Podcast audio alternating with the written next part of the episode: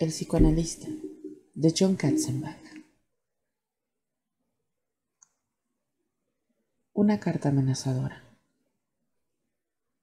El año en que esperaba morir, se pasó la mayor parte de su quincuagésimo tercer cumpleaños, como la mayoría de los demás días, oyendo a la gente quejarse de su madre. Madres desconsideradas, madres crueles, madres sexualmente provocativas madres fallecidas que seguían vivas en la mente de sus hijos, madres vivas a las que sus hijos querían matar. El señor Bishop, en particular, junto con la señorita Levy y el realmente desafortunado Roger Zimmerman, que compartía su piso del Upper West Side, y al parecer, su vida cotidiana y sus vívidos sueños con una mujer de mal genio, manipuladora e hipocondríaca, que parecía empeñada en arruinar hasta el menor intento de independizarse de su hijo, dedicaron sus sesiones a echar pestes contra las mujeres que los habían traído al mundo. Escuchó en silencio terribles impulsos de odio asesino, para agregar solo de vez en cuando algún breve comentario benévolo, evitando interrumpir la cólera que fluía a borbotones del diván. Ojalá alguno de sus pacientes inspirara hondo, se olvidara por un instante de la furia que sentía y comprendiera lo que en realidad era furia hacia sí mismo. Sabía por experiencia y formación que con el tiempo, tras años de hablar con amargura en el ambiente peculiarmente distante de la consulta del analista, todos ellos, hasta el pobre, desesperado e incapacitado Roger Zimmerman, llegarían a esa conclusión por sí solos. Aún así, el motivo de su cumpleaños, que le recordaba de un modo muy directo su mortalidad, lo hizo preguntarse si le quedaría tiempo suficiente para ver a alguno de ellos llegar a ese momento de aceptación que constituye la eureka del analista. Su propio padre había muerto poco después de haber cumplido 53 años, con el corazón debilitado por el estrés y años de fumar sin parar, algo que le rondaba sutil y malévolamente bajo la conciencia. Así, mientras el antipático Roger Zimmerman gimoteaba en los últimos minutos de la última sesión del día, él estaba algo distraído y no le prestaba toda la atención que debería. De pronto, oyó el y triple zumbido del timbre de la sala de espera. Era la señal establecida de que había llegado un posible paciente. Antes de su primera sesión, se informaba a cada cliente nuevo de que al entrar debía hacer dos llamadas cortas, una tras otra, seguidas de una tercera más larga. Eso era para diferenciarlo de cualquier vendedor, lector de contador, vecino o repartidor que pudiera llegar a su puerta. Sin cambiar de postura, echó un vistazo a su agenda, junto al reloj que tenía en la mesita situada tras la cabeza del paciente, fuera de la vista de éste. A las seis de la tarde no había ninguna anotación. El reloj marcaba las seis menos doce minutos y Roger Zimmerman pareció ponerse tenso en el diván. Creía que todos los días yo era el último. No contestó. Nunca ha venido nadie después de mí, por lo menos que yo recuerde, añadió Zimmerman. ¿Jamás? ¿Ha cambiado las horas sin decírmelo? Siguió sin responder. No me gusta la idea de que venga alguien después de mí, espetó Zimmerman. Quiero ser el último. ¿Por qué cree que lo prefiere así? le preguntó por fin. A su manera, el último es igual que el primero, contestó Zimmerman con una dureza que implicaba que cualquier idiota se daría cuenta de eso. Asintió. Zimmerman acababa de hacer una observación fascinante y acertada. Pero como era propio del pobre hombre, la había hecho en el último momento de la sesión, no al principio, cuando podrían haber mantenido un diálogo fructífero los cincuenta minutos restantes. Intente recordar eso mañana, sugirió. Podríamos empezar por ahí. Me temo que hoy se nos ha acabado el tiempo. ¿Mañana? Zimmerman vaciló antes de levantarse. Corríjame si me equivoco, pero mañana es el último día antes de que usted empiece esas malditas vacaciones de agosto que toma cada año. ¿De qué me servirá eso? Una vez más permaneció callado y dejó que la pregunta flotara por encima de la cabeza del paciente. Zimmerman resopló con fuerza. Lo más probable es que quien quiera que esté ahí fuera Sé más interesante que yo, ¿verdad? soltó con amargura. Luego se incorporó en el diván y miró al analista. No me gusta cuando algo es distinto. No me gusta nada, dijo con dureza. Le lanzó una mirada rápida y penetrante mientras se levantaba. Sacudió los hombros y dejó que una expresión de contrariedad le cruzara el semblante. Se supone que siempre será igual, prosiguió. Vengo, me tumbo, empiezo a hablar. El último paciente todos los días. Es como se supone que será. A nadie le gusta cambiar. Suspiró, pero esta vez más con una nota de cólera que de resignación. Muy bien, hasta mañana, pues. La última sesión antes de que se marche a París, a Cape Cod, a Marte o a donde quiera que vaya me deje solo. Zimmerman se volvió con brusquedad y cruzó furibundo la pequeña consulta para salir por una puerta sin mirar atrás. Permaneció un instante en el sillón, escuchando el tenue sonido de los pasos del hombre enfadado que se alejaban por el pasillo exterior. Después se levantó, resintiéndose un poco de la edad que le había anquilosado las articulaciones y tensado los músculos durante la larga y sedentaria tarde tras el diván, y se dirigió a la entrada, una segunda puerta que daba a su modesta sala de espera.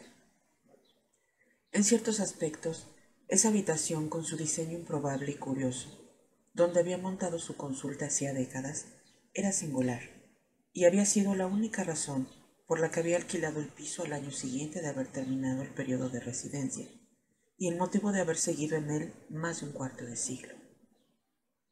La consulta tenía tres puertas, una que daba al recibidor, reconvertido en una pequeña sala de espera, una segunda que daba directamente al pasillo del edificio y una tercera que llevaba a la cocina, el salón y el dormitorio del resto del piso. Su consulta era una especie de isla personal con portales a esos otros mundos. Solía considerarla un espacio secundario, un puente entre realidades distintas. Eso le gustaba, porque creía que la separación de la consulta del exterior contribuía a que su trabajo le resultara más sencillo. No tenía ni idea de a cuál de sus pacientes se le habría ocurrido volver. Así de pronto, no recordaba un solo caso en que alguno lo hubiera hecho en todos sus años de ejercicio. Tampoco era capaz de imaginar qué paciente sufriría una crisis tal que lo llevara a introducir un cambio tan inesperado en la relación entre analista y analizado. Él se basaba en la rutina, en ella y en la longevidad, con las que el peso de las palabras pronunciadas, en la inviolabilidad artificial, pero absoluta de la consulta, se abriera finalmente paso hacia la vía de la comprensión. En eso Zimmerman tenía razón. Cambiar iba en contra de todo. Así que cruzó la habitación con brío, con el impulso que genera la expectativa un poco inquieto ante la idea de que algo urgente se hubiese colado en una vida que con frecuencia temía que se hubiese vuelto demasiado imperturbable y totalmente previsible. Abrió la puerta y observó la sala de espera. Estaba vacía. Eso lo desconcertó un instante y pensó que a lo mejor había imaginado el sonido del timbre, pero Zimmerman también lo había oído, y él, además, había reconocido el ruido inconfundible de alguien en la sala de espera. Hola, dijo, aunque era evidente que no había nadie que pudiera oírlo. Arrugó la frente sorprendido y se ajustó las gafas de montura metálica sobre la nariz. Curioso, afirmó en voz alta. Y entonces vio el sobre que alguien había dejado en el asiento de la única silla que había para los pacientes que esperaban. Soltó el aire despacio, sacudió la cabeza y pensó que eso era algo demasiado melodramático, incluso para sus actuales pacientes. Se acercó y recogió el sobre. Tenía su nombre mecanografiado. Qué extraño, musitó. Dudó antes de abrir la carta, que levantó a la altura de la frente, como haría alguien que quisiera demostrar sus poderes mentales en un número de variedades, intentando adivinar cuál de sus pacientes la habría dejado. Pero era un acto inusual. A todos les gustaba expresar quejas sobre sus supuestas deficiencias e incompetencia de forma directa, y con frecuencia, lo que, aunque molesto a veces, formaba parte del proceso. Abrió el sobre y extrajo dos hojas mecanografiadas. Leyó solo la primera línea. Feliz 53 cumpleaños, doctor. Bienvenido al primer día de su muerte. Inspiró hondo. El aire cargado del piso parecía mareado y apoyó la mano contra la pared para no perder el equilibrio. El doctor Frederick Starks, un hombre dedicado profesionalmente a la introspección, vivía solo, perseguido por los recuerdos de otras personas. Se dirigió a su pequeño escritorio de arce, una antigüedad que su esposa le había regalado hacía 15 años. Ella había muerto hacía tres años, y cuando se sentó tras la mesa, le pareció que todavía podía oír su voz. Extendió las dos hojas de la carta delante de él en el cartapacio. Pensó que había pasado una década desde la última vez que se había asustado, y en aquella ocasión se había tratado del diagnóstico que el oncólogo hizo a su mujer. Ahora, el renovado sabor seco y ácido en su boca era tan desagradable como la aceleración de su corazón, que sentía desbocado en el pecho. Dedicó unos segundos a intentar sosegar sus rápidos latidos, y esperó con paciencia hasta notar que recuperaba su ritmo habitual. Era muy consciente de su soledad en ese momento, y detestó la vulnerabilidad que esa soledad le provocaba. Ricky Starks no solía dejar que nadie supiera cuánto prefería el sonido afable y amistoso de la abreviación informal al más sonoro Frederick. Era un hombre rutinario y ordenado, su minuciosidad y formalidad rozaban sin duda la obsesión. Creía que imponer tanta disciplina a su vida cotidiana era la única forma segura de intentar interpretar el desconcierto y el caos que sus pacientes le acercaban a diario. No era espectacular físicamente, no llegaba al metro ochenta, con un cuerpo delgado y ascético al que contribuía una caminata diaria a la hora del almuerzo y una negativa férrea a darse el gusto de tomar los dulces y los helados que en secreto le encantaban. Llevaba gafas, algo habitual en un hombre de su edad, aunque se enorgullecía de que su graduación siguiera siendo mínima. También se sentía orgulloso de que el cabello, aunque menos abundante, todavía le cubriese la cabeza como trigo en una pradera. Ya no fumaba y tomaba solo un ocasional vaso de vino, alguna que otra noche para conciliar mejor el sueño. Era un hombre acostumbrado a su soledad y no lo desanimaba comer solo en un restaurante ni ir a un espectáculo de Broadway o al cine sin compañía. Consideraba que tanto su cuerpo como su mente estaban en excelentes condiciones. La mayor parte de los días se sentía mucho más joven de lo que era, pero no se le escapaba que el año que acababa de empezar era el mismo que su padre no había logrado superar. Y a pesar de la falta de lógica de esta observación, Pensaba que él tampoco sobreviviría a los 53, como si tal cosa fuera injusta o de algún modo inadecuada. Sin embargo, en contradicción consigo mismo, mientras contemplaba de nuevo las primeras palabras de la carta, pensó que todavía no estaba preparado para morir. Entonces siguió leyendo, despacio, deteniéndose en cada frase, dejando que el terror y la inquietud arraigaran en él. Pertenezco a algún momento de su pasado. Usted arruinó mi vida. Quizá no sepa cómo, por qué o cuándo, pero lo hizo. Llenó todos mis instantes de desastre y tristeza. Arruinó mi vida. Y ahora estoy decidido a arruinar la suya. Ricky Starks inspiró hondo otra vez. Vivía en un mundo donde las amenazas y las promesas falsas eran corrientes pero aquellas palabras sonaban muy distintas de las divagaciones atroces que estaba acostumbrado a oír a diario. Al principio pensé que debería matarlo para ajustarle las cuentas sencillamente, pero me di cuenta de que eso era demasiado sencillo. Es un objetivo patéticamente fácil, doctor. De día, no cierra las puertas con llave. Da siempre el mismo paseo por la misma ruta de lunes a viernes. Los fines de semana sigue siendo de lo más predecible, hasta la salida del domingo por la mañana para comprar el Times y tomar un bollo y un café con dos terrones de azúcar y sin leche en el moderno bar situado dos calles más abajo de su casa. Demasiado fácil. Acecharlo y matarlo no había supuesto ningún desafío. Y dada la facilidad de ese asesinato, no estaba seguro de que me proporcionara la satisfacción necesaria. He decidido que prefiero que se suicide. Ricky Stark se movió incómodo en el asiento. Podía notar el calor que desprendían las palabras, como el fuego de una estufa de leña que le acariciara la frente y las mejillas. Tenía los labios secos y se los humedeció en vano con la lengua. Suicídese, doctor. Tírese desde un puente. Vuélese la tapa de los sesos con una pistola. Arrójese bajo un autobús. Láncese a las vías del metro. Abra el gas de la estufa. Encuentre una buena viga y ahórquese. Puede elegir el método que quiera, pero es su mejor oportunidad. Su suicidio será mucho más adecuado, dadas las circunstancias de nuestra relación, y sin duda, una manera más satisfactoria de que pague lo que me debe. Verá, vamos a jugar a lo siguiente. Tiene exactamente 15 días, a partir de mañana a las 6 de la mañana, para descubrir quién soy. Si lo consigue, tendrá que poner uno de esos pequeños anuncios a una columna que salen en la parte interior de la portada del New York Times y publicar en él mi nombre. Eso es todo. Publique mi nombre. Si no lo hace, bueno, ahora viene lo divertido. Observará que en la segunda hoja de esta carta aparecen los nombres de 52 parientes suyos.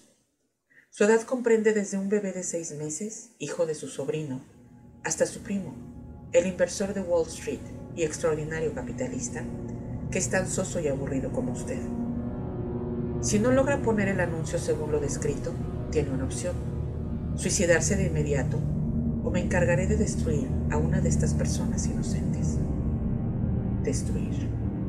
Una palabra muy interesante. Podría significar la bancarrota financiera, podría significar la ruina social, podría significar la violación psicológica. También podría significar el asesinato. Es algo que deberá preguntarse. Podría ser alguien joven o alguien viejo, hombre o mujer, rico o pobre. Lo único que le prometo es que será la clase de hecho que ellos, sus seres queridos, no superarán nunca, por muchos años que hagan psicoanálisis. Y usted vivirá hasta el último segundo del último minuto que le quede en este mundo, sabiendo que fue el único responsable. Salvo, por supuesto, que adopte la postura más honorable y se suicide, para salvar así de su destino el objetivo que elegido. Tiene que decidir entre mi nombre o su necrológica, en el mismo periódico, por supuesto. Como prueba de mi alcance y del extremo de mi planificación, me he puesto en contacto hoy con uno de los nombres de la lista con un mensaje muy modesto. Le insto a pasar el resto de esta tarde averiguando quién ha sido el destinatario y cómo. Así por la mañana podrá empezar, sin demora, la tarea que le espera. Lo cierto es que no espero que sea capaz de adivinar mi identidad, por supuesto. Así pues, para demostrarle mi deportividad, he decidido que a lo largo de los próximos 15 días voy a proporcionarle una pista, o dos de vez en cuando, solo para que las cosas sean más interesantes, aunque alguien intuitivo e inteligente como usted Debería suponer que esta carta está llena de pistas. Aún así, ahí va un anticipo y gratis. La vida era alegre en el pasado. Un retoño y sus padres a su lado. El padre soltó amarras, se largó, y entonces todo eso se acabó. La poesía no es mi fuerte, el odio sí. Puede hacer tres preguntas que se contesten con sí o no. Use el mismo método los anuncios de la portada del New York Times.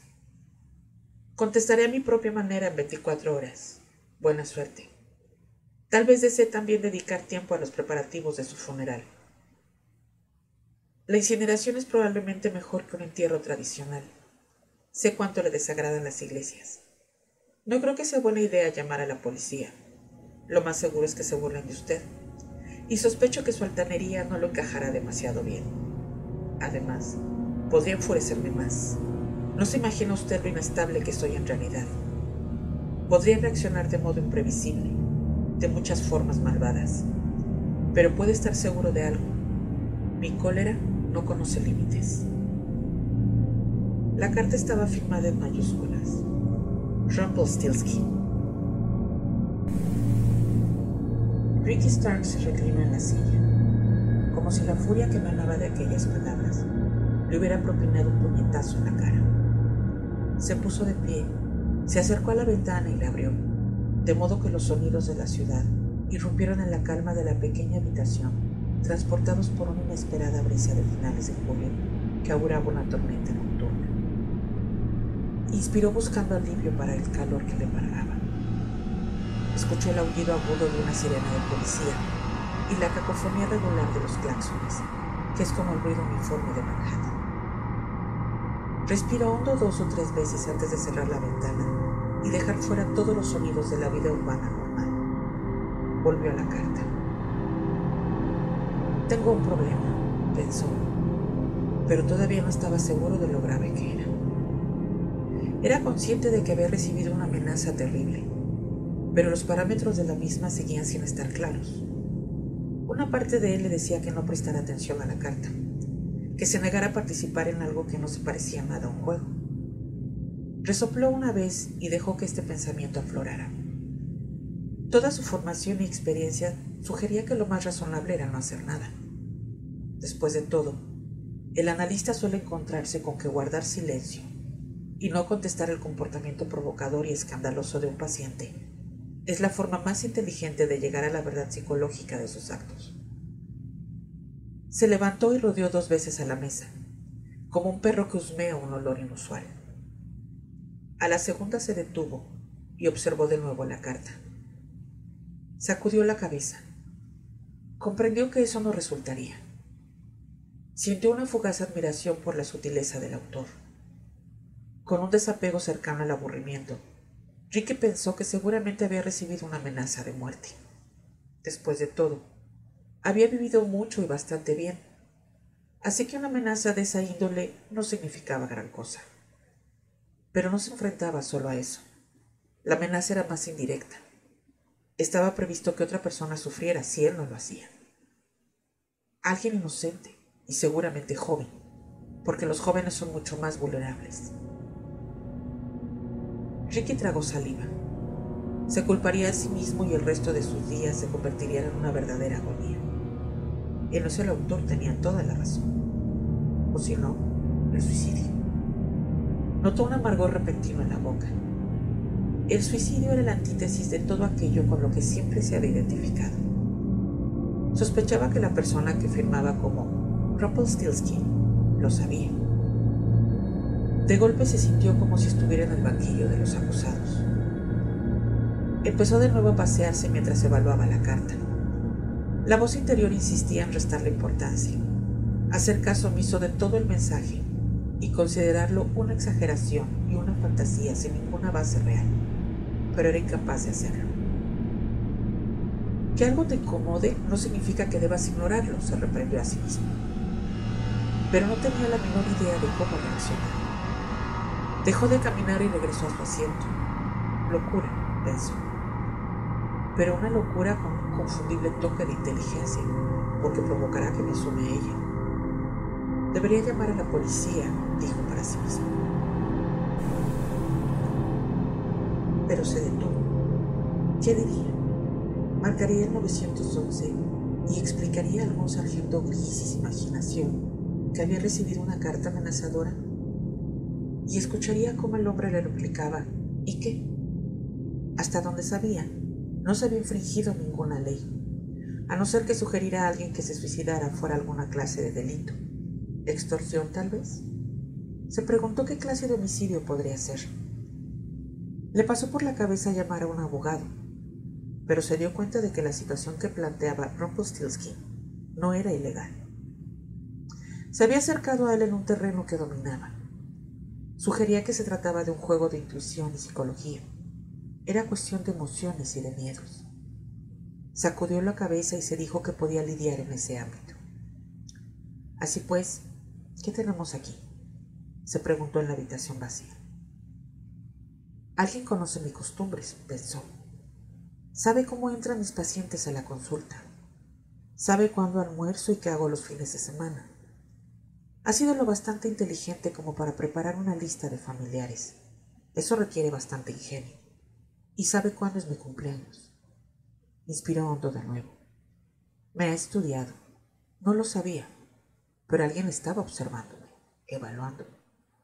Alguien ha dedicado tiempo y esfuerzo a crear este juego y no me ha dejado demasiado margen para contraatacar. Tenía la lengua y los labios secos. De repente sintió mucha sed, pero no quería abandonar la inviolabilidad de su consulta para ir por un vaso de agua a la cocina. ¿Qué he hecho para que alguien me odie tanto? se preguntó, y fue como un puñetazo en el estómago. Sabía que como muchos profesionales, tenía la arrogancia de pensar que su rinconcito del mundo se había beneficiado del conocimiento y la aceptación de su existencia. La idea de haber provocado en alguien un odio monstruoso le producía un profundo desasosiego. ¿Quién eres? preguntó mirando la carta. Empezó a repasar precipitadamente la retaíla de pacientes, remontándose décadas atrás, pero se detuvo. Sabía que tendría que hacer eso, pero de manera sistemática, disciplinada y tenaz, y aún no estaba preparado para dar ese paso. No se consideraba demasiado cualificado para hacer las veces de policía, pero sacudió la cabeza al percatarse de que en cierto modo eso no era cierto. Durante años había sido una especie de detective. La diferencia radicaba en la naturaleza de los delitos investigados y las técnicas utilizadas. Reconfortado por este pensamiento, Ricky Starks volvió a sentarse tras su escritorio. Buscó en el cajón superior derecho y sacó una vieja libreta de direcciones sujeta con una goma elástica. Para empezar, se dijo, puedes averiguar con qué familiar se ha puesto en contacto. Debe de ser un antiguo paciente, alguien que interrumpió el psicoanálisis y se sumió en una depresión, alguien que ha albergado una fijación casi psicótica durante varios años. Sospechó que con un poco de suerte y quizás uno o dos empujoncitos en la dirección adecuada a partir del familiar con quien se hubiera puesto en contacto, podría identificar al expaciente contrariado. Trató de convencerse empáticamente de que Rumpelstiltskin en realidad le estaba pidiendo ayuda. Luego, casi con la misma rapidez, descartó este pensamiento inconsistente. Con la libreta de direcciones en la mano, pensó en el personaje del cuento de hadas cuyo nombre utilizaba el autor de la carta. Cruel, pensó. Un enano mágico con el corazón tenebroso, que no es superado en inteligencia, sino que pierde su contienda por pura mala suerte. Esta observación no lo hizo sentir mejor. La carta parecía brillar en la mesa, delante de él. Asintió lentamente. Te dice mucho, pensó. Mezcla las palabras de la carta con lo que su autor ya ha hecho y probablemente estarás a medio camino de averiguar quién es. Así que abrió la libreta de direcciones para buscar el número del primer familiar de los 52 de la lista. Hizo una mueca y empezó a marcar los números del teléfono. En la última década había tenido poco contacto con sus familiares y sospechaba que ninguno de ellos tendría demasiadas ganas de tener noticias suyas en especial dado el cariz de la llamada.